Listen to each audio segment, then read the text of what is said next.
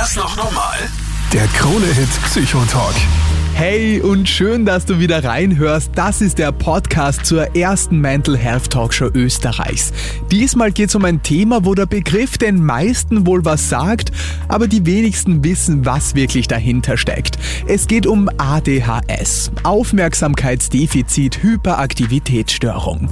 Psychofacts. Heute Thema bei uns ADHS, ein Begriff, den du fix schon im Alltag gehört hast, aber was genau dahinter steckt, glaube ich, wissen wenige. Geht mir genauso. Ähm, Daniel, du bist unser psychotherapeutischer Experte.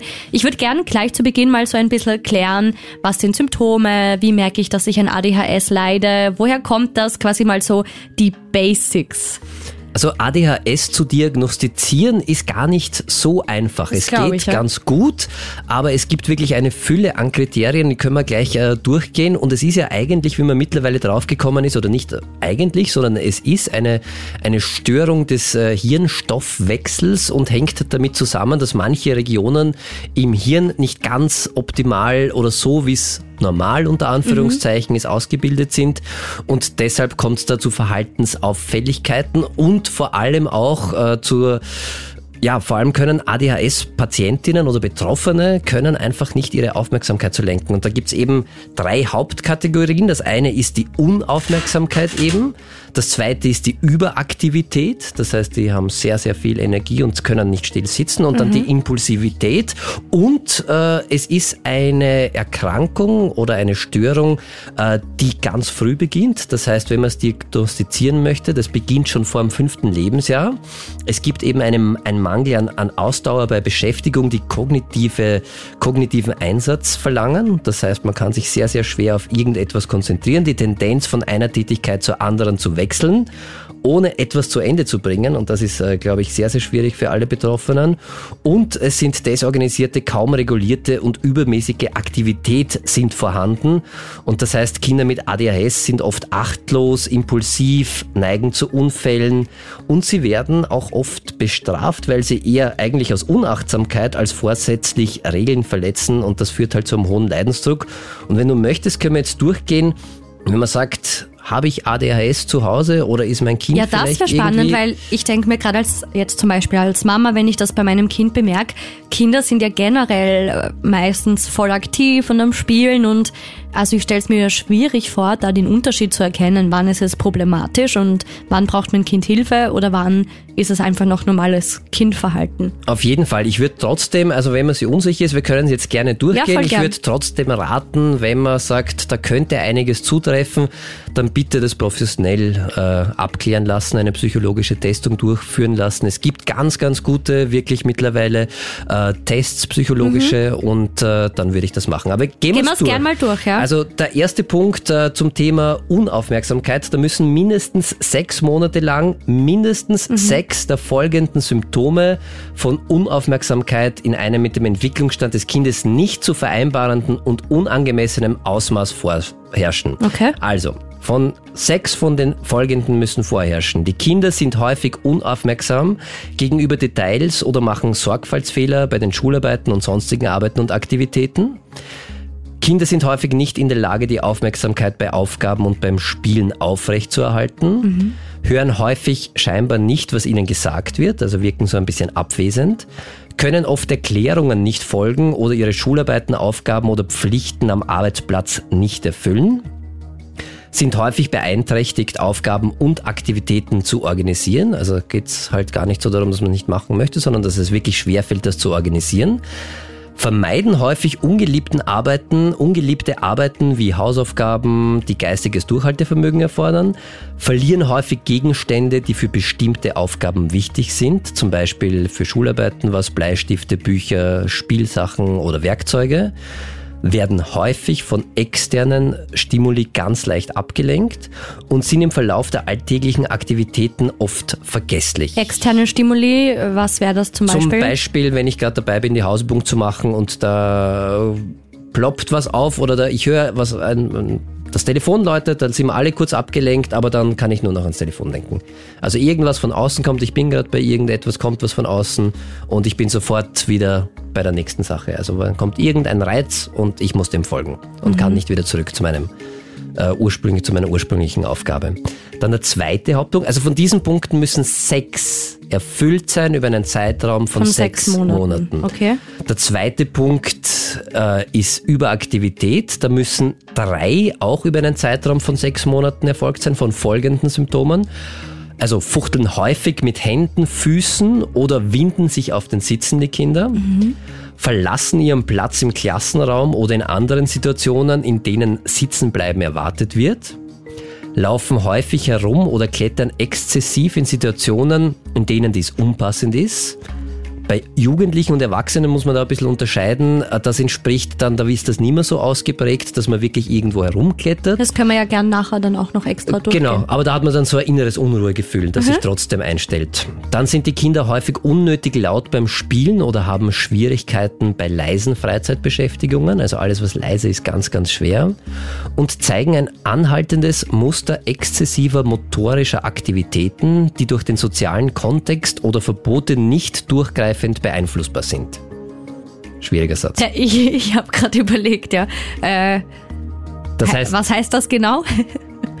Das heißt, dass sie einen immensen Bewegungsdrang haben, dort, wo es gerade eigentlich nicht hingehört. Also das ist, äh, wenn man sich dort zum Beispiel auch wieder in der Schule, wenn man nicht am Platz sitzen bleiben kann und permanent irgendwie aufsteht, irgendwas macht, wo es gerade überhaupt nicht hingehört. Es macht mich nur so traurig, weil ich stelle mir vor, wenn du das als Kind selber nicht verstehen kannst und keine Diagnose hast und dann ständig wahrscheinlich das ganze Umfeld mit dir schimpft, seien es Lehrerinnen und Lehrer oder dann die Eltern oder ähm, Verwandte, dann wird das ja auch für Selbstvertrauen schrecklich, oder? Weil das Kind sich immer denkt, ich mache was falsch und das nicht versteht. Das ist, glaube ich, eine der ganz, ganz großen Gefahren und Ja. äh, deshalb gibt's auch bei ADHS-Betroffenen haben 80 Prozent tatsächlich, und das ist eine unglaublich äh, hohe Zahl, auch andere psychische Erkrankungen, die sie im Laufe ihrer ADHS, ich sage mal unter Anführungszeichen, Karriere entwickeln, weil halt sowas passiert, weil du nicht anders kannst und dann für das, was du bist, auch noch bestraft wirst oft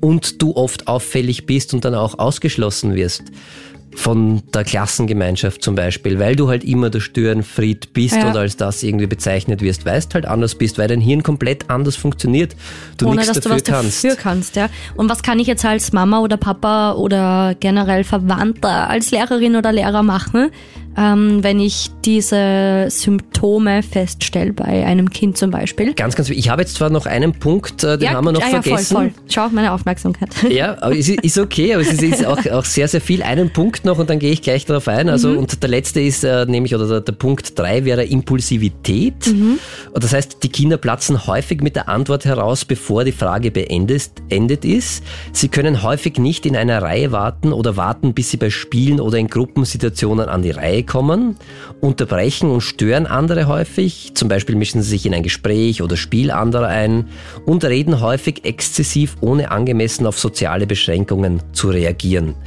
Also und da muss auch eines der folgenden, also der vorgetragenen gerade Symptome erfüllt sein. Also heißt, wir fassen zusammen Sex über einen Zeitraum von äh, sechs Monaten von der Unaufmerksamkeit. Das war zum Beispiel, dass sie Sorgfaltsfehler machen, dass sie scheinbar nicht zuhören, was ihnen gesagt wird und so weiter. Dann drei über sechs Monate, dass sie übermäßig aktiv sind, also diese Überaktivität. Und eines von der, von der Impulsivität. Und wenn das erfüllt ist, dann kann man ADHS diagnostizieren. Und wenn dann einem das bei einem Kind, bei meinem Kind oder bei, wenn mir das auffällt, dann sollte ich äh, wirklich zum Psychologen gehen im besten Fall oder zum Arzt einmal gehen und sagen, das ist mir aufgefallen. Äh, wichtig ist auch noch, das möchte ich noch dazu sagen, es ist wirklich nicht leicht, ADHS zu diagnostizieren, Das wie man merkt. ich, ja. Also wichtig ist auch noch, dass das situationsübergreifend ist. Das heißt, dass dieses Verhalten nicht nur zum Beispiel in der Schule stattfindet und zu Hause ist gar nichts. Sondern auch am Spielplatz, zu Genau, Hause. dass das und, immer okay, mhm. unter Anführungszeichen, also dass das auch in unterschiedlichen Kontexten stattfindet, weil sonst könnte es ja sein, dass das Kind zum Beispiel mit der Schule nicht zufrieden ist und deshalb dort ein, ein auffälliges Verhalten zeigt. Also das muss auch situationsübergreifend sein, kriegt man meistens aber eh dann auch Feedback von Lehrern oft oder wo es halt auch immer Mhm. stattfindet, fällt auf. Dann wirklich zum Arzt oder zum Psychologen gehen, das testen lassen und äh, dann zum Psychiater, weil kann man ganz gut äh, Psychiater sich Hilfe holen und das Kind zum Beispiel mit Medikamenten unterstützen. Das ist halt eine Hirnstoffwechselerkrankung und da kann man dann unterstützend eingreifen und auch Psychotherapie kann helfen. Stelle ich mir aber auch bei vielen Eltern schwierig vor, dass die sagen, na, ich will nicht, dass mein Kind im Alter von fünf Jahren jetzt schon Medikamente nimmt. Verstehe ich auch und das ist ein, ein absolut äh, berechtigter Einwand. Ich gebe da halt als Gegenargument ein bisschen, es die Medikamente, muss man halt Kosten-Nutzen irgendwie abwägen, mhm. weil wenn das Kind halt dann permanent Probleme in der Schule hat und wenn es sich nicht konzentrieren kann und wenn es da ausgeschlossen wird, dann ist die Frage, was ist fürs Kind besser. Aber das sollte man dann gemeinsam tatsächlich mit äh, einem Psychiater wahrscheinlich, mit einem Psychotherapeuten äh, besprechen, was kann man machen, kann man da, weil das ist auch noch ganz wichtig und es ist unglaublich, wie viel es bei ADHS zu sagen gibt. Äh, ganz wichtig, ADHS ist auf einem Kontinuum. Das heißt, es ist nicht entweder man hat ADHS und hat alles extremst ausgeprägt oder gar nicht, sondern gibt es auch ganz, ganz viele Zwischenbereiche und da kann man halt dann eben schauen, ist es notwendig zum Wohl des Kindes, mhm. dass ich da jetzt auch Medikamente einsetze oder schaffe ich das auch vielleicht anders? Ist das noch normal? Der Krone-Hit Psychotalk. Heute geht es ums Thema ADHS 07711 27711. Die Nummer daher, um deine Story zu teilen oder Fragen zu stellen. Krone-Hit-Hörerin Carola jetzt dran. Du hast ADHS. Wie war das bei dir? Ja, mir ist gegangen wie vielen Frauen oder den ruhigeren Männern dass man erst jahrelang auf Depressionen behandelt wird und dann kommt da mal jemand auf die richtige Idee. Okay. Und eben, ich bin nicht hyperaktiv oder nur, nur sehr wenig. Weil man denkt bei ADHS immer an, an die lauten Buben. Genau. Aber es gibt eben auch weniger auffällige Formen und, und das ist vor allem bei Frauen oft und da kommt man oft lange zu keiner Diagnose. Man fragt sich nur, wieso man nicht funktioniert. Hat es diese Depressionen aber schon gegeben und waren das Folge von ADHS, weil das eben nicht behandelt ja. oder nicht am Schirm war? Das waren eher Erschöpfungsdepressionen, weil eben äh, das Leben mit unerkanntem ADHS sehr anstrengend ist. Du hast gesagt, ähm, man merkt, dass man nicht funktioniert. Wie kann ich mir das vorstellen? Wie zeigt sich das ein Nicht-Funktionieren bei dir im Alltag? Ähm, dass sich Routinen schlecht einstellen, dass also ganz alltägliche Handlungen, die andere einfach machen, brauchen einen Beschluss und eine bewusste Entscheidung.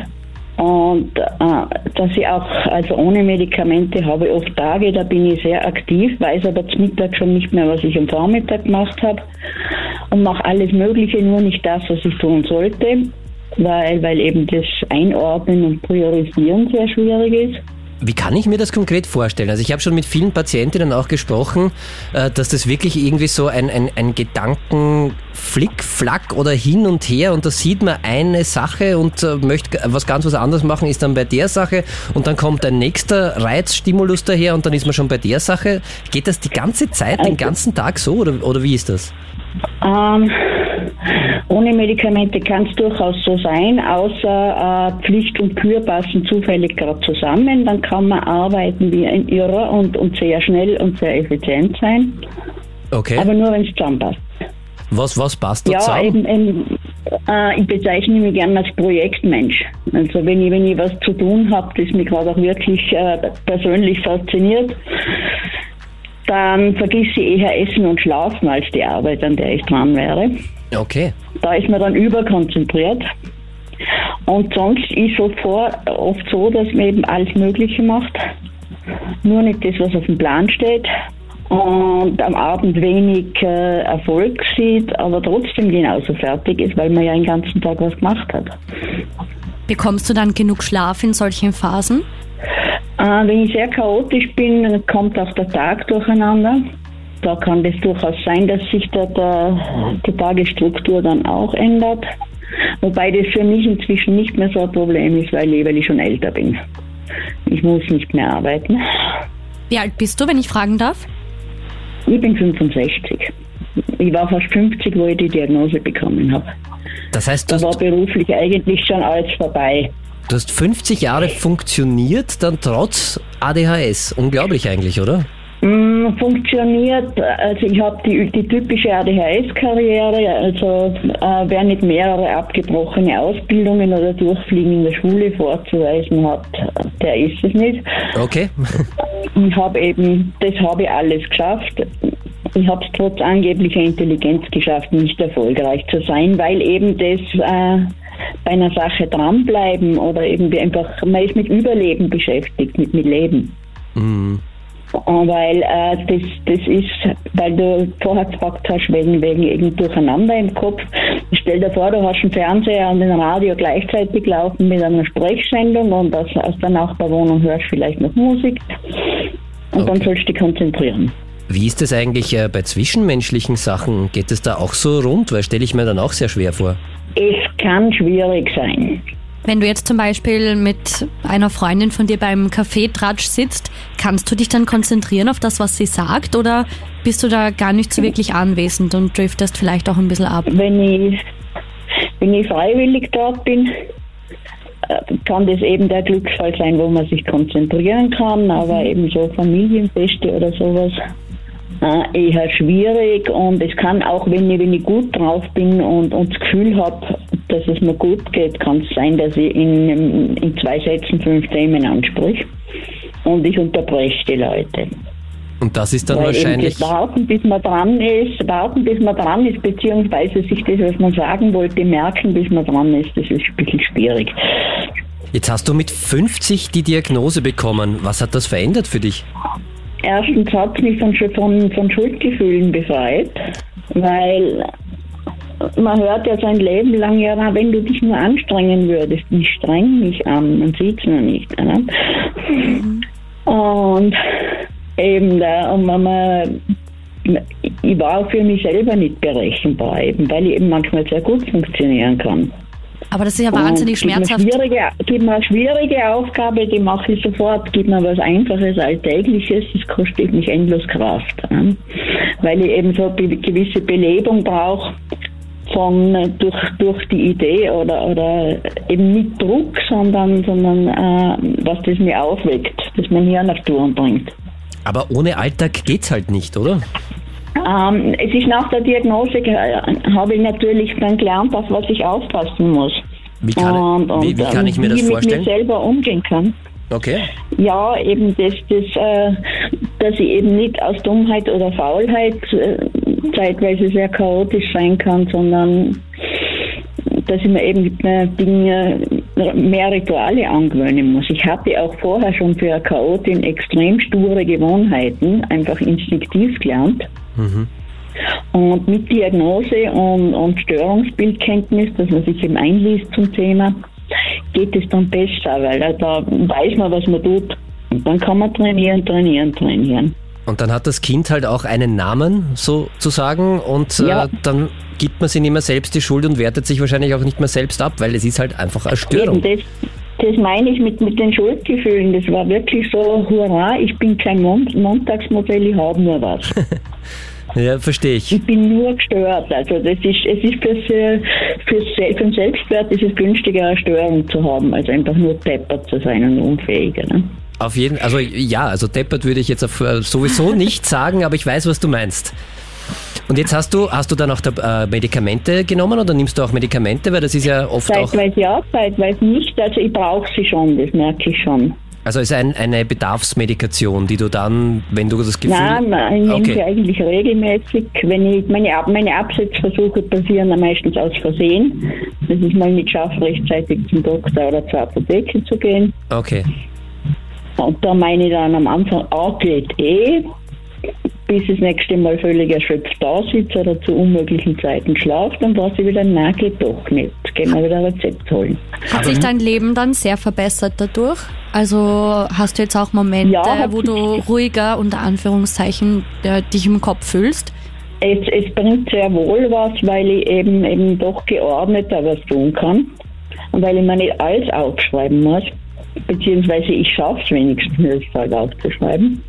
Weil es sind sehr oft die Alltagsroutinen, die schlecht funktionieren. Ist das noch normal? Der Krone-Hit Psychotalk. Heute dreht sich bei uns alles um das Thema ADHS. Krone-Hit-Hörerin Carola ähm, leidet auch drunter.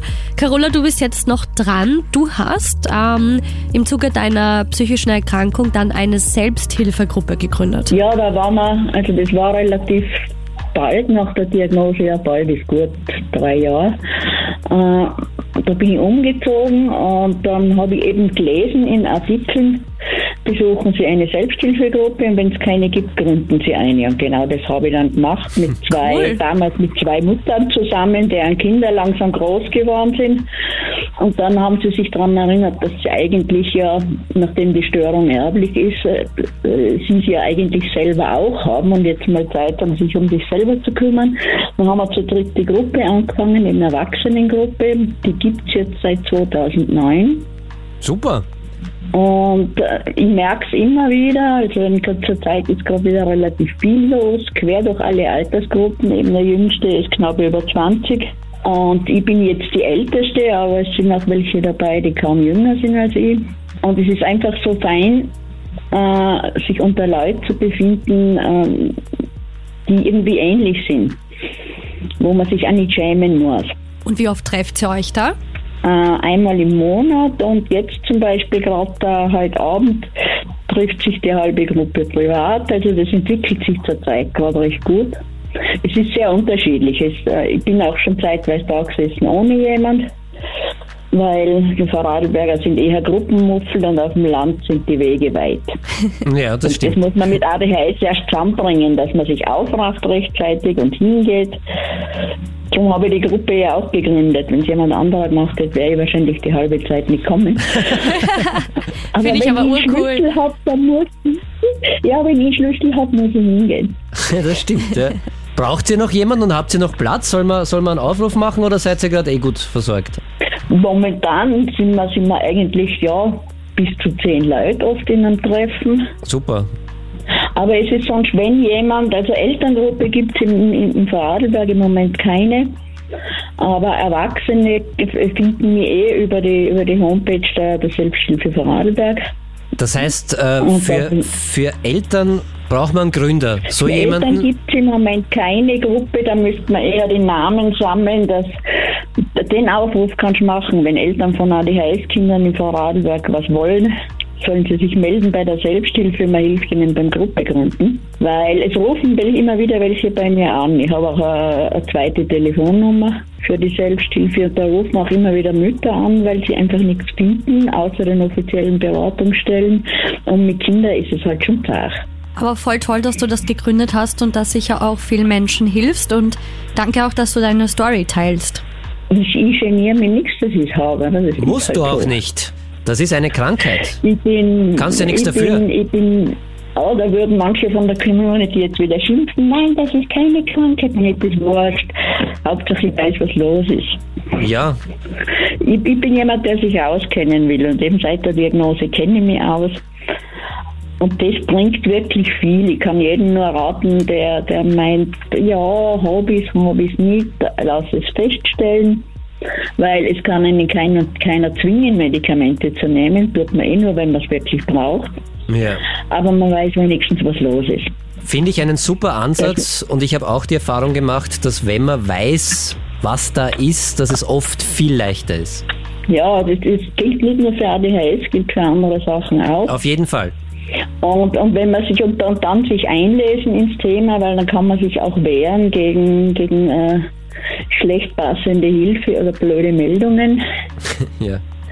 weil es kommen ja gern dann die Bemerkungen. Die, die Anstrengung sieht ja keiner, das geht in der Schulzeit schon los. Die Anstrengung sieht keiner, er sieht nur, dass eben die, die Hausaufgabe nicht schön ist oder die Wohnung nicht schön ist oder in der Arbeit Fehler passieren.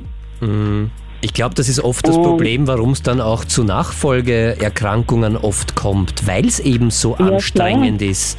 Und weil man, wenn man ADHS ist, halt ganz anders gefordert ist als jemand, der das nicht hat.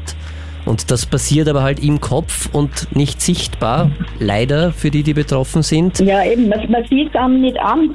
Wenn, wenn man das Knie weh tut und ich hink, dann, dann ähm, sind alle furchtbar hilfsbereit. Aber wenn ich nicht da denke, dann hat es höchstens zerreißt die zusammen.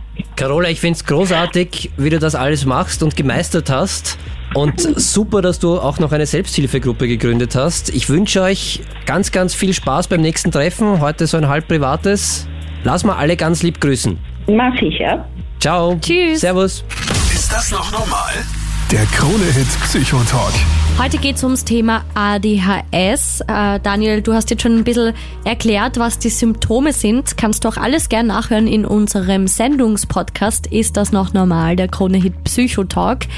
Die Frage, die ich mir jetzt stelle, wer bekommt ADHS? Gibt es da irgendwie genetische Vorbedingungen oder irgendwelche Lebenssituationen? Also wer ist davon betroffen? Wie kommt es dazu? Es gibt unterschiedliche Erklärungsmodelle oder unterschiedliche Wege, wie man zu ADHS kommen kann. Und erblich ist ein gutes Stichwort, weil es ist wirklich vererblich.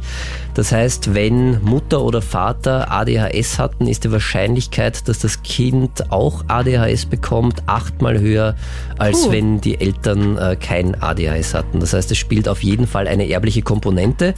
Dann gibt es mittlerweile immer mehr, mehren sich die Studien und äh, die wissenschaftliche Evidenz, also die Beweise dafür, äh, dass äh, es neuronale Faktoren auf jeden Fall sind. Das heißt, äh, ADHS ist in Wirklichkeit eine Stoffwechsel- und Funktionsstörung im Gehirn. Das heißt, bestimmte Regelkreise im Gehirn, die wesentlich daran beteiligt sind, das Zusammenwirken von Motivation, Emotion, Kognition und auch Bewegungsverhalten von einem Menschen zu, zu, zu realisieren bzw. zu steuern, die sind einfach äh, gestört. Und das kann durch unterschiedliche Einflussfaktoren passieren. Also im Hirn funktioniert das nicht ganz so, wie es funktionieren sollte. Das heißt überhaupt nicht, dass jemand mit ADHS irgendwie minder intelligent wäre oder, oder verrückt oder ja, was auch immer. Zu sagen. Überhaupt nicht, sondern es geht wirklich darum, dass man da vielleicht ein bisschen zu viel manchmal, dass es zu viel da ist von allem und das ist halt auch äh, sehr, sehr einschränkend, weil man es nicht so fokussieren und steuern kann, wie man es eigentlich gerne möchte. Es funktioniert alles super, aber zu viel. Also das mhm. ist halt äh, irgendwie äh, das Problem. Und das kann äh, unter anderem, also erstens erblich natürlich sein, wenn es die Eltern schon hatten, dann kann das vererbt werden. Das kann aber auch bei Komplikationen und Belastungen während der Schwangerschaft und Geburt, äh, dass da... Komplikationen inwiefern? Dass die Mama was Traumatisches erlebt oder ein Unfall? Oder? Zum Beispiel oder auch äh, Konsum von Nikotin, Alkohol oder Drogen während okay. der Schwangerschaft, äh, ein Sauerstoffmangel bei der Geburt, äh, also wenn da auch ein, ein, ein Unfall passiert was auch mhm. immer, da kann es auch tatsächlich zu Entwicklungsstörungen oder zu dieser Störung einfach kommen. Zum Unfall, also auch ein, ein, ein Infektionen während der Schwangerschaft von den Eltern oder von der Mutter kann dazu führen oder eben Unfall, Schädel, Hirntraumen, Verletzungen äh, sowie Komplikationen während der Geburt, dass da nicht alles äh, so funktioniert, wie es ist. Und dann kommt noch eine Komponente dazu, die ganz wichtig ist. Die ist nicht alleine ausschlaggebend, aber verstärkt oder erhöht die Wahrscheinlichkeit, dass es zu ADHS kommt. Und das sind die psychosozialen Einflüsse. Das heißt, äh, wenn es psychosozial, also was kann das äh, sein zum Beispiel?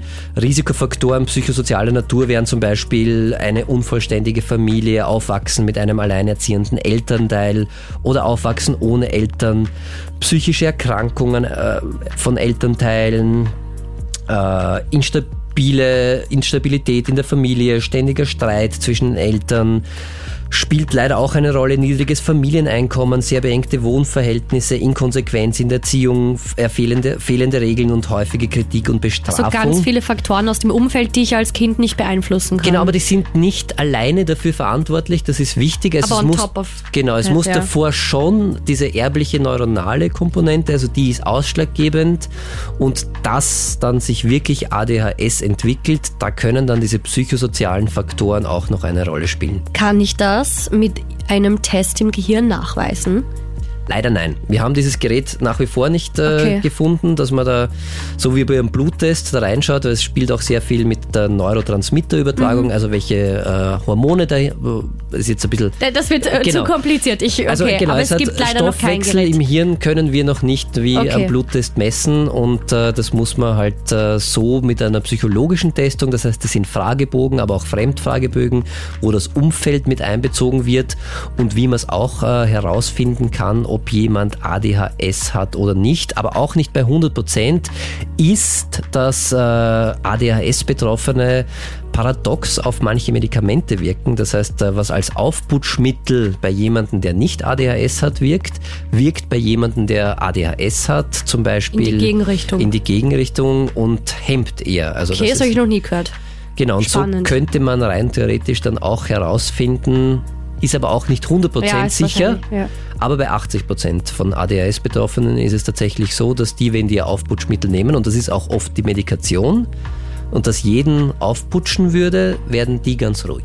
Ist das noch normal? Der Krone-Hit Psychotalk. Matthias, viele Fragen zum Thema ADHS kommen rein. Erzähl mal. Genau, unter psychotalk.kronehit.at sind wieder einige Nachrichten reingekommen. So eine Nachricht auch von Bernie und der Bernie meint, er glaubt, er, er schreibt, er ist 26 Jahre und glaubt ADHS zu haben. Und von seinem Freundeskreis hört er jetzt immer nur so, ah, ADHS, das haben nur Kinder oder das kannst gar nicht haben, weil du bist irgendwie nicht so typisch mit allen Gedanken überall und so. Und jetzt ist die Frage, stimmt das, Daniel, dass ADHS meistens nur bei Kindern auftritt oder kann es auch bei Erwachsenen eben sein? Das kann auf jeden Fall auch bei Erwachsenen sein. Also das eines stimmt, es beginnt im Kindesalter. Also ADHS beginnt vor dem fünften Lebensjahr, wenn man ADHS hat und hört aber nicht automatisch auf, wenn man 18 Jahre alt geworden ist. Das wäre auch ein bisschen komisch, weil das ADHS und das Hirn nicht schaut auf die Geburtsurkunde und sagt, okay, heute 18. Geburtstag, jetzt ist vorbei. Da geht natürlich weiter. Das heißt, der Bernie kann auf jeden Fall unter ADHS leiden oder betroffen sein. Das hört nicht auf und wird oft sehr, sehr spät erst diagnostiziert, weil ADHS ja auf so einem Kontinuum sich entwickelt. Also da gibt's nicht nur voll, ich habe ADHS und deshalb habe ich alle Symptome oder ich habe es überhaupt nicht, sondern gibt's ganz, ganz viel dazwischen. Das gibt's in ganz vielen Abstufungen, je nachdem, wie stark das ausgeprägt ist. Da kann man auch unterschiedlich äh, dran leiden. Manche haben viel mehr diese Hyperaktivität, bei manchen ist das viel weniger. Andere tun sich mit der Aufmerksamkeit ein bisschen äh, leichter, andere tun sich da viel schwerer. Also da gibt's ganz, ganz viele Abstufungen und es würde jetzt rein theoretisch, ich mache keine Ferndiagnose, aber überhaupt nichts dagegen sprechen und ist sogar sehr, sehr häufig, dass ADHS auch im Erwachsenenalter vorkommt. Äh, es gibt äh, Studien dazu, Zahlen, dass äh, 60 Prozent mindestens aller Menschen, die ADHS im Kindesalter hatten, haben das auch im Erwachsenenalter. Okay, also ist das nicht irgendwie, dass, dass das sich rauswachsen kann oder irgend sowas? Es kann, je nachdem, wie sehr es ausgeprägt ist und wie gut man dann oder wie funktional man dann ist und wie sehr es einen Leidensdruck verursacht. Aber wenn ADHS einmal da ist, dann geht das grundsätzlich nicht weg und geht dann auch ins Erwachsenenalter über. Man kann sehr gut lernen, damit umzugehen. Und das ist ja eine neuronale Störung, das heißt, da sind gewisse Regelkreise im Hirn beeinträchtigt. Und nicht beeinträchtigt ist eigentlich das falsche Wort, funktionieren anders als bei anderen. Trotzdem sind die ja voll funktional und sogar oftmals überdurchschnittlich intelligent. Die können sich halt einfach nicht so gut auf eine Sache konzentrieren. Und das kann halt dann zu Problemen führen. Und diese Probleme können sich sehr häufig oft auch in anderen psychischen Erkrankungen auswachsen. Also viele, die ADHS haben, nicht diagnostiziert wurden, landen dann oft mal mit einer anderen psychischen Erkrankung. Das, das kann sein von einer affektiven Störung, also Depression oder bipolare Störung, über Angststörung, Panikattacken bis hin äh, zu einer Persönlichkeitsstörung oder auch sehr häufig leider in einer äh, Abhängigkeitsstörung, also dass die dann eine Suchtproblematik Okay. entwickeln, weil sie es halt so drunter leiden und damit nicht zurechtkommen und werden dann oft erst das erste Mal, kommen sie dann in Kontakt mit Psychotherapie, mit Psychiater in Kontakt, wenn sie dann was anderes haben und das ADHS ist bis dahin gar nicht diagnostiziert gewesen. Insgesamt ist es sogar so, dass unter ADHS-Betroffenen die Komorbidität, also dass äh, die Möglichkeit oder dass die Wahrscheinlichkeit eine, oder dass eine zweite psychische Erkrankung da ist, heißt das, bei 80 Prozent liegt. Das Bei heißt, 80 Prozent. Genau, das heißt, fast jeder, der ADHS betroffen ist, da ist die Chance leider sehr, sehr groß, dass die auch an einer Folge oder einer anderen oder einer weiteren psychiatrischen Erkrankung äh, leiden, sehr, sehr hoch. Also ist das, kann es auch oft so sein, dass ich jetzt irgendwie merke, okay, irgendwas passt mit mir nicht. Ich gehe dann zu einer Psychotherapeutin oder Therapeuten und zuerst wird was anderes diagnostiziert und dann kommt man erst drauf, okay, das kommt vielleicht vom ADHS. Das ist sogar sehr häufig so, weil da Okay. steht dann meistens das akute Problem, wenn wir jetzt zum Beispiel eine Suchtproblematik Mhm. hernehmen, dann gilt es natürlich als allererstes einmal die Sucht in den Griff zu bekommen und die zu bekämpfen. Und im Laufe der Therapie kommt man dann oft drauf, dass da vielleicht dann ADHS dahinter steckt und dass man da schon ganz viel irgendwie mitgenommen hat, warum es überhaupt erst zur Suchtproblematik gekommen ist. Aber akut wird immer das bekämpft, was gerade am dringendsten ist. Das ist dasselbe bei einer schweren Depression. Da muss man auch mal schauen, dass man die Depression in den Griff bekommt. Und dann kommt leider, wenn man ADHS betroffen ist, halt oft zum Vorschein, dass da noch was anderes ist, was vielleicht früher nie diagnostiziert wurde. Deshalb ist mir die Sendung heute auch so wichtig, dass man das wirklich von klein auf auch irgendwie ernst nimmt und da vielleicht einmal hinschaut, dass es im besten Fall gar nicht so weit kommen kann. Ist das noch normal? Der Krone-Hit Psychotalk. Die Frage stellen wir uns jeden Mittwoch ab 22 Uhr bei der ersten Mental Health Talkshow in Österreich.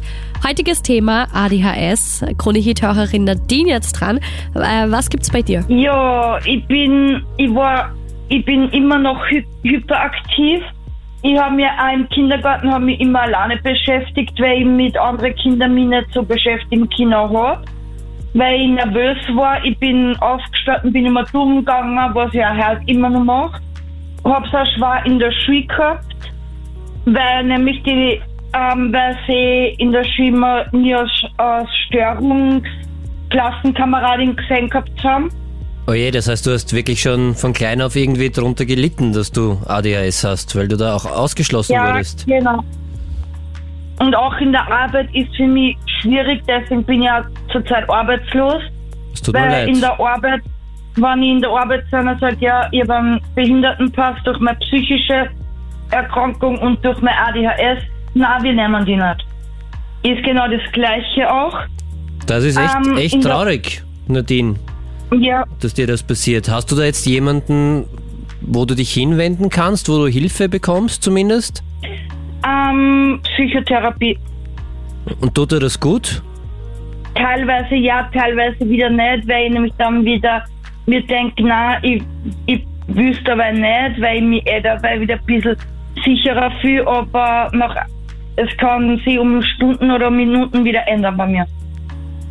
Ja, das ist halt wirklich eine, eine, eine wirklich schwere und leidvolle Erkrankung. Ich bin, ich unterbrich auch ständig die Leute immer nur, wenn ich irgendwas mache, ich bin sofort abgelenkt. Ich kann mich auf eine Sache gar nicht konzentrieren, ich muss mehrere Sachen haben oder machen. Hm. Ähm, ich habe auch nicht, früher habe ich zwar viele Freundinnen gehabt, aber die haben sich dann alle abgewendet von mir. Das tut mir wirklich Weil leid. ich kann, Und ich finde es aber Ja. unglaublich, dass du angerufen hast und äh, dass wir gemeinsam vielleicht ein bisschen dafür sorgen können, äh, dass wir alle ADHS ein bisschen ernster nehmen und dass das wirklich schwer ist, mit ADHS leben zu können. Vielen Dank für deinen Anruf und ich wünsche dir noch ganz, ganz viel Kraft und alles Gute auf deinem Weg. Du wirst das machen. Dankeschön. Danke Nadine. Tschüssi. Schönen Abend dir. Tschüss. Ciao, Baba. Ist das noch normal? Der Krone-Hit Psychotalk. Quatsch mit, erzähl uns deine Story zum Thema ADHS. 07711 27711, die Nummer direkt im Studio. Krone-Hit-Hörer Lukas dran, was gibt's bei dir? Also äh, ich wurde äh, mit 19 diagnostiziert und ja, also ich bin gerade im Auto zusammen mit meinem, also mit einem Freund von mir und ja, wir haben gerade Krone Hit gehört halt und ja, da haben wir halt, also da habe ich mir gedacht so, okay, rufe ich mal an, vielleicht, vielleicht äh, habe ich ja die Chance quasi auch ähm, meine Story zu erzählen. Vielleicht hilft es jemandem weiter, der vielleicht nicht weiß, ich, äh, was er hat oder ich denke, oft ist es halt so, dass Leute nicht mal wissen, dass vielleicht etwas, dass sie etwas haben einfach. Wie war denn das bei dir? Wie bist denn du da drauf gekommen? Wie bist du da drauf gekommen, dass du das hast? Ähm, ehrlich, also äh, ich habe quasi erst nach einer Zeit gemerkt, also Anzeichen davon, jetzt wo ich zurückdenke, gab es schon relativ früh, einfach nur, dass ich als, als Frischling, also als, als Teenager und so, hatte ich quasi ähm, solche Situationen, wo ich mich quasi kaum auf Sachen konzentrieren konnte. Oder ich war einfach, ich hatte extreme Stimmungsschwankungen und so. Und ich war einfach, ja, ich war einfach nicht so gut, also vor allem in, in Sachen Schule und so, wo andere vielleicht einfach eine Hausübung innerhalb von einer halben Stunde gemacht haben und sich einfach rangesetzt haben und durchgezogen haben, habe ich 50 verschiedene Wege gefunden, um mich irgendwie abzulenken und verschiedene Sachen zu machen. Prokrastination heißt das, oder? Kennst du das Wort? Prokrastination? Ja. Keine Ahnung, was das ist. Ja, genau. Das ist. Noch nie äh, gehört. Habe ich schon Ein gehört. alter Freund von mir. ja, also, Das Ja. heißt, aber das kann man ja damals, äh, oder bei vielen ist es ja so, dass das dann einfach irgendwie gesagt wird, ja, das ist normal und keiner macht ja gerne du bist faul. Du bist faul, das. reiß dich zusammen. Ja, genau. Genau, ja. Genau. Und wie bist du, wie ist dann weitergegangen bei dir? Also da mit 19 hast du dann die Diagnose bekommen? Genau, und zwar, das war halt ein Punkt in meinem Leben, wo es halt, naja, es ging nicht mehr so gut. Viele Situationen haben halt dazu geführt, dass ich halt an einem Punkt war in meinem Leben, wo ich mich halt gefragt habe, was ist falsch mit mir? Irgendwie scheint jeder noch zu sein und, und ich, wo ist mein Platz in dieser Welt? Also ich habe mich echt alleine gefühlt und irgendwie war es so komisch, weil ich bin zufälligerweise auf so einen Online-Test gestoßen, auf so einen ADHS oder halt einen ADD-Test gestoßen. Okay. Ich habe halt einen gemacht und da ist halt rausgekommen so, ja, du hast, du hast starke Anzeichen nach ADHS. Und ich war so, ah, okay. Aber solchen Seiten kann man halt nie trauen. Also habe ich noch zwei weitere Online-Tests gefunden, da ist genau dasselbe rausgekommen. Und dann habe ich mir gedacht, okay, gehe ich mal zu einem Psychotherapeuten oder so. Vielleicht kommt ja was raus. Und das erste Mal habe ich mich eh gefragt, was ich dort mache. Weil ich, ich denke, die, die generelle, also äh, Perception von, von Leuten ist ja meistens so, okay, Psychotherapeuten und so generell, also Psychologen sind ja meistens so für Leute, die gestört sind oder so, oder irgendetwas Falsches haben und so. Und, Hey. und das erste Mal war Warte, der Daniel schaut mich gerade an. Nein, überhaupt nicht. Das ist okay. Ich hoffe, er konnte Also, dich. ja, aber so war, es- so war es in meinem Kreis. Ich bin, ich bin Ja, mit ja, der passt Impression schon. aufgewachsen. Deshalb war, war mir Alles dieser, gut. dieses Konzept auch so fremd. Alles, alles gut, aber hat er dir dann geholfen oder sie? Ja, ja, Das ist super. extremst. Also, also, also, wie gesagt, beim ersten Treffen war es etwas cringe, aber nach der ersten halben Stunde und so war das dann, ja. Das Also, heißt, extra, dein, also, dein Tipp ist, geht's zum Psychotherapeuten, auch wenn er cringe sein will oder halt, wenn man glaubt, dass er cringe ist. Ja. Danke für den Tipp. Danke dir vielmals für den Anruf und danke, dass du deine Story mit uns teilst. Ich wünsche dir alles, alles Gute. Danke. Schönen Ja, Abend noch. Lukas. Ja, Danke. ciao, Papa. Ciao. Tschüss. Psychofacts. Thema ADHS. Ähm, ich glaube, dass viele da automatisch an Kinder denken, die dann zum Beispiel in der Volksschule Probleme beim Sitzen haben, beim Lernen, beim Konzentrieren. Aber Daniel, auch viele Erwachsene sind davon betroffen, ohne es zu wissen. Das äußert sich aber anders. Das äußert sich ein bisschen anders. Im Kopf ist es gar nicht so anders, aber dieses Hyperaktivitätssyndrom, also dieser Drang, sich permanent zu bewegen, der verlagert sich dann äh, im Erwachsenenalter eher nach innen auch. Das ist dann so eine innere Unruhe, die extrem unangenehm ist, weil man permanent so unter Anspannung steht und so eine Unruhe in sich spürt. Das hat man dann als Erwachsener, aber grundsätzlich gilt, wenn man es als Kind gehabt hat, das hört nicht auf, weil ADHS am, am Führerschein oder auf, am Reisepass sieht, hopp, der ist jetzt 18 Jahre alt. Jetzt darf Geh ich, ich mal weg, genau, ja. jetzt darf ich nicht mehr sein. Also über 60 Prozent aller ADHS-Betroffenen, die es im Kindesalter hatten, die haben dann genau die Symptome auch noch im Erwachsenenalter und äh, müssen dann mit ADHS leben. Und leider lange Zeit, wir haben vorher mit der Carola telefoniert, die hat die Diagnose erst mit 50 Jahren bekommen.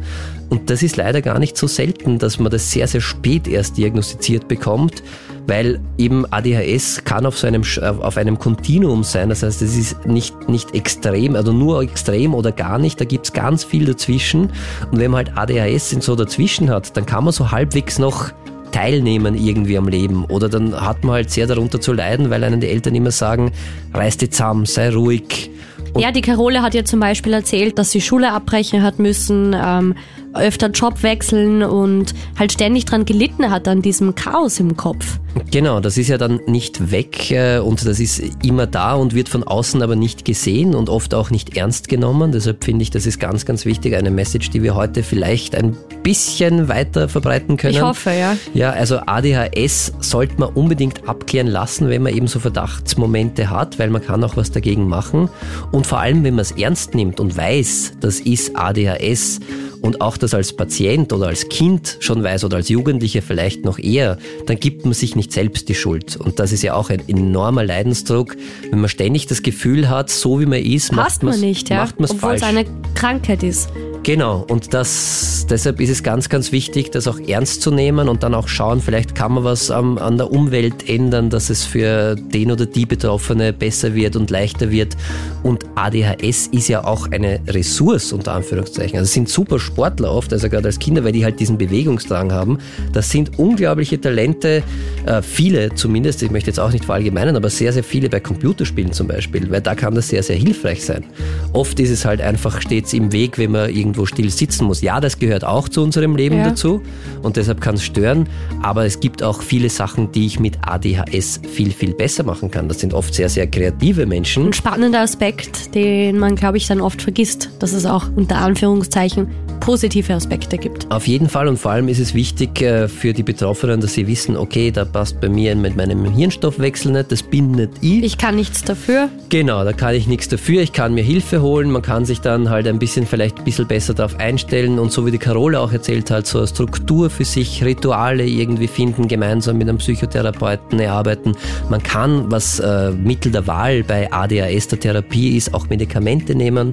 Das gibt es auch als Bedarfsmedikation, habe ich schon gehört, dass gerade bei Kindern und Jugendlichen, dass die das nehmen, wenn sie sagen, okay, ich muss jetzt, ich weiß, ich muss die nächsten sechs Stunden in der Schule sitzen, heute bin ich besonders irgendwie, dann nehme ich halt mein Medikament, da weiß ich, halte ich ganz gut äh, durch und nach sechs Stunden hört die Wirkung auch auf und dann kann ich Computer spielen, mich bewegen, alles, was ich will, was ich vielleicht besser kann, weil ich sogar ADHS habe, das kann man gemeinsam mit einem guten Psychiater, mit einem guten Psychotherapeuten äh, gut einstellen und viele Eltern haben ja auch immer die Sorge, dass das dann so wesensverändernd wird und dass sie ihr Kind ja nicht irgendwie betäuben oder sedieren wollen und dass das dann zu so einem Zombie wird. Ja, habe ich schon oft gehört, diese und das Aussage. ist nicht der Fall. Also das ist, natürlich verändert sich etwas, aber im besten Fall zum Vorteil des Kindes, dass es nicht diese ganzen Nachteile hat, dass es nicht ausgeschlossen wird, dass es am Unterricht, an sozialen äh, Zusammenkünften teilnehmen ja, am kann. Leben einfach teilnehmen, am, Am- Alltag und Genau, und das ist aber Ja. nicht etwas, wenn man das Medikament nimmt, dann ist man nur noch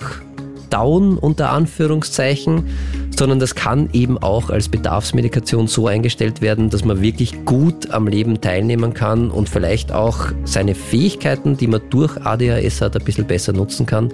Und trotzdem ist es mit allen, mit denen äh, ich bislang gesprochen habe, die unter ADHS äh, leiden oder halt betroffen sind, es ist trotzdem sehr, sehr anstrengend im Kopf von jemandem zu sein, der ADHS hat. Ist das noch normal? Der Krone-Hit Psychotalk. Heute geht es ums Thema ADHS und Daniel, du hast zuerst das Thema Prokrastinieren, stimmt das? Prokrastinieren oder Prokrastination heißt das Wort, ist aber sehr, sehr schwierig. Auf Englisch Procrastination Genau, ist ist einfacher für mich, ja. Also Sachen aufschreiben angesprochen. Und der Matthias und ich haben dann über unsere Schulzeit gequatscht und der Matthias war da ja ein ähm, Einser-Kandidat in dem Thema. Also so äh, äh, Prokrastinieren. Das, das hat mich durch die Schulzeit begleitet. Ich habe meistens so in, der, äh, in jedem Semester zwei bis drei Prüfungen zwischen vier und fünf gehabt, weil ich einfach so faul war. Ich habe alles bis zum Schluss aufgespart, meine, ganzen, meine ganze Energie erst am Schluss rausgelassen, weil ich irgendwie, ich habe irgendwie den Druck braucht und wollte es nicht angehen. Ich habe den, den Stress braucht und ja, ist es häufiger so, weil ich glaube, beim Thema ADHS ist ja Prokrastination auch extrem präsent, oder? Also Aufschieben von Sachen, ich glaube, das kennt jeder und das ist völlig Mhm. normal und Die viele unangenehmen Sachen im Leben, ja. Viele machen das auch. ADHS-Betroffene sind allerdings der absolute Weltmeister, wenn man das so sagen kann. Also die sind da wirklich Weltklasse, was das anbelangt. Ich möchte deine Leistung, Matthias, nicht schmälern. Danke. Die war sicher auch nicht schlecht. Aber Ich hoffe, dass bei dir nicht zu einem enormen Leidensdruck gekommen ist, dass man wirklich darunter gelitten hat, dann sowas wie Schlafen und Essen vernachlässigt, weil es dann irgendwann gar nicht mehr geht. Nein, das also war bei meinen diese Sache Eltern. auch. Ja, quasi. ja, nein, die prokrastinieren man nicht wirklich, aber man lässt dann halt Sachen so, oder man kann gar nicht anders. Man Okay. lässt, halt- man wird dann immer abgelenkt und macht dann irgendetwas anderes. Also zum, bei einem konkreten Beispiel jemand, ich nenne jetzt keine Namen, aber ein Lehrer, der unter ADHS äh, gelitten hat, ADHS betroffen war, der hat den nächsten Tag die Stunde vorbereiten müssen einfach und wusste, das dauert circa zwei Stunden. Und wenn er das macht irgendwie, dann geht das ganz gut, also er braucht zwei Stunden am Nachmittag, um das zu machen. Und hat diese, das nicht geschafft, weil er äh, unter ADHS gelitten hat, hat dann immer irgendwelche Nachrichten am Handy geschaut, irgendwas, im- immer irgendetwas gemacht, was ihn dann abgelenkt hat. Und innerlich ist aber der Druck immer viel, immer größer geworden. Und dann ist er um 4 Uhr in der Früh dann halt, dann hat es nicht mehr funktioniert.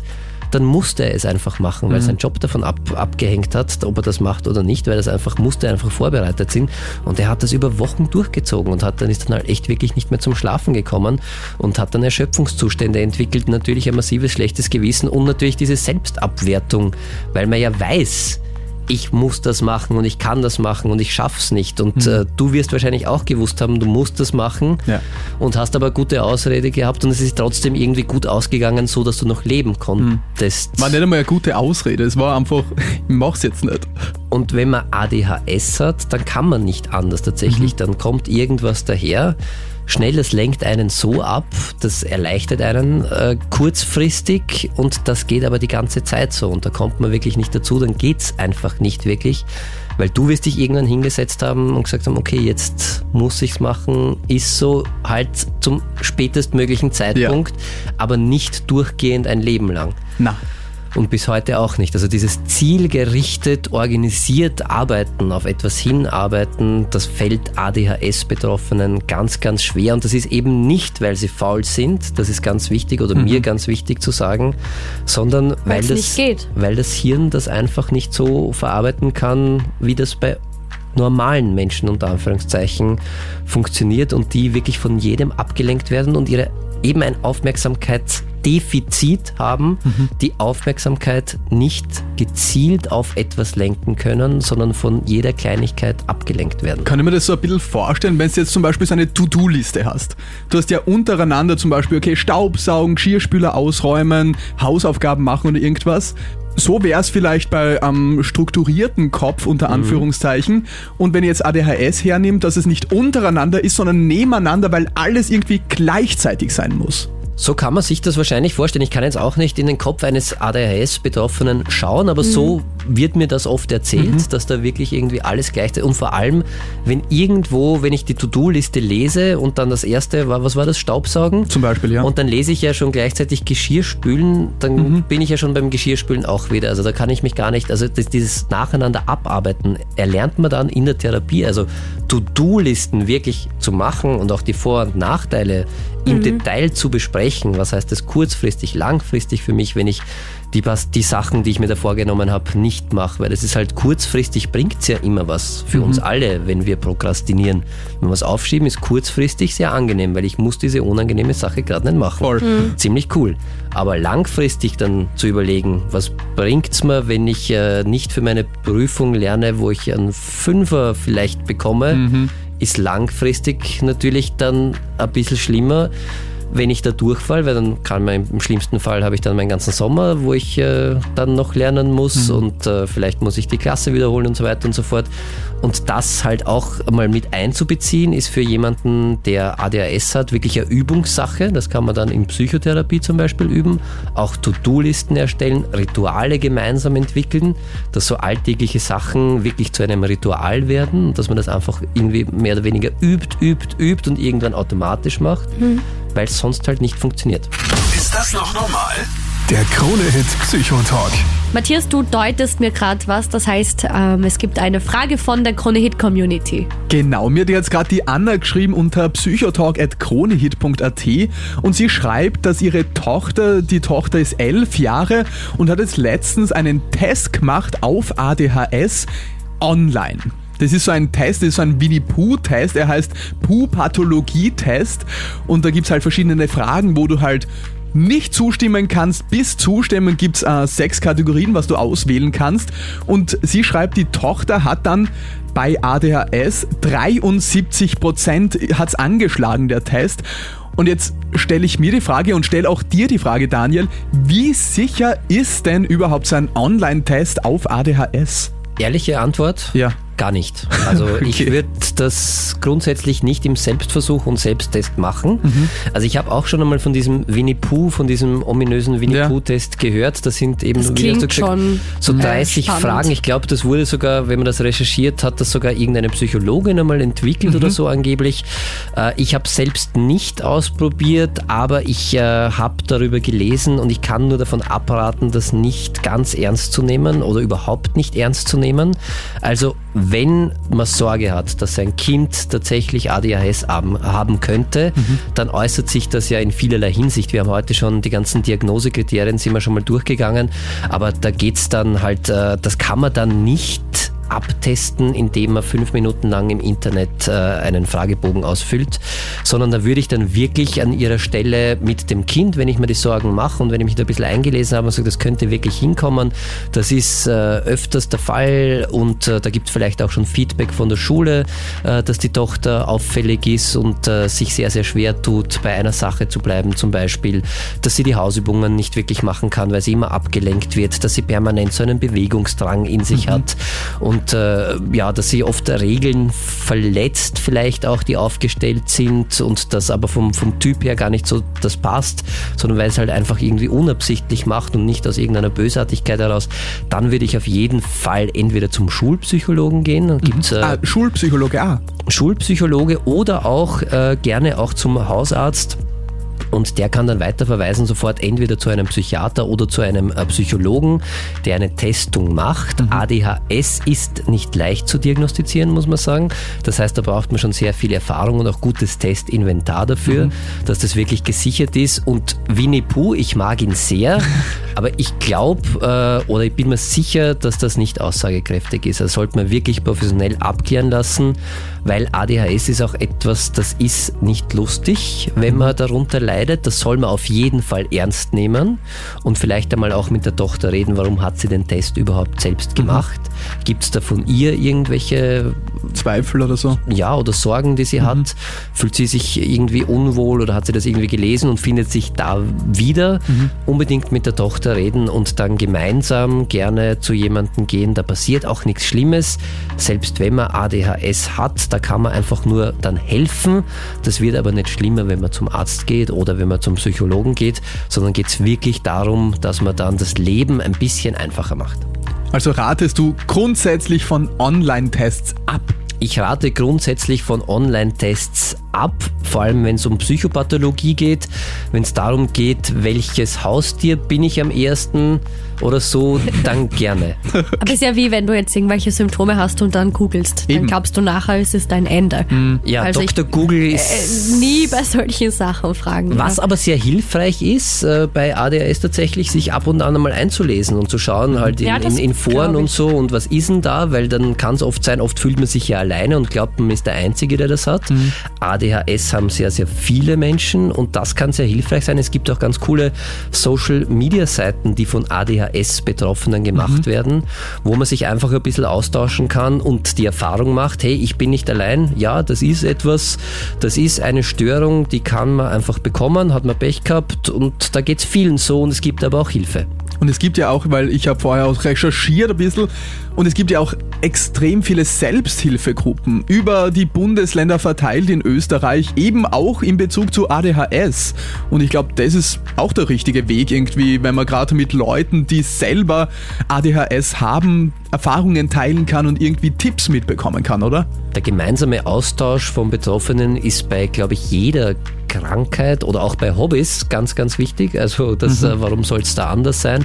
Einfach zu sehen, hey, da gibt's andere Menschen, die haben dasselbe. Und gerade bei ADHS, wo das Denken ja ein ganz ein eigenes, sehr, sehr schnelles und in viele Richtungen gehendes, das ist ja an sich nicht schlecht. Man hat nur ein bisschen Probleme in unserer Welt damit zurechtzukommen. Und wenn man sich da austauschen kann und sehen, okay, man ist nicht allein und vielleicht auch von anderen profitieren, wie lösen die das? Die denken ähnlich wie ich und und haben schaffen es vielleicht trotzdem oder haben einen Weg gefunden, äh, den Alltag zu bewältigen, leichter zu bewältigen. Das ist auf jeden Fall ratsam und auch sehr, sehr hilfreich und kann ich nur empfehlen. Und wir haben auch auf Kronhit.at haben wir auch die Seite, wo so eine Übersicht zu allen Selbsthilfegruppen, die es da in Österreich gibt, gibt, online gestellt. Da mal wirklich, und das sind ganz, ganz, ganz coole Leute, die eben meistens selbst betroffen sind und dann gesagt haben, sie müssen selbst, äh, sie müssen da was machen und machen eine Selbsthilfegruppe. Und ich habe noch nie jemanden gehört, der gesagt hat, das war völliger Blödsinn. Im Gegenteil, also das kann sehr, sehr hilfreich sein. Ist das noch normal? Der Krone-Hit Psychotalk. Das war's schon wieder mit dieser Podcast-Folge. Die nächste gibt's in einer Woche und wir freuen uns natürlich, wenn du diesen Podcast abonnierst und teilst.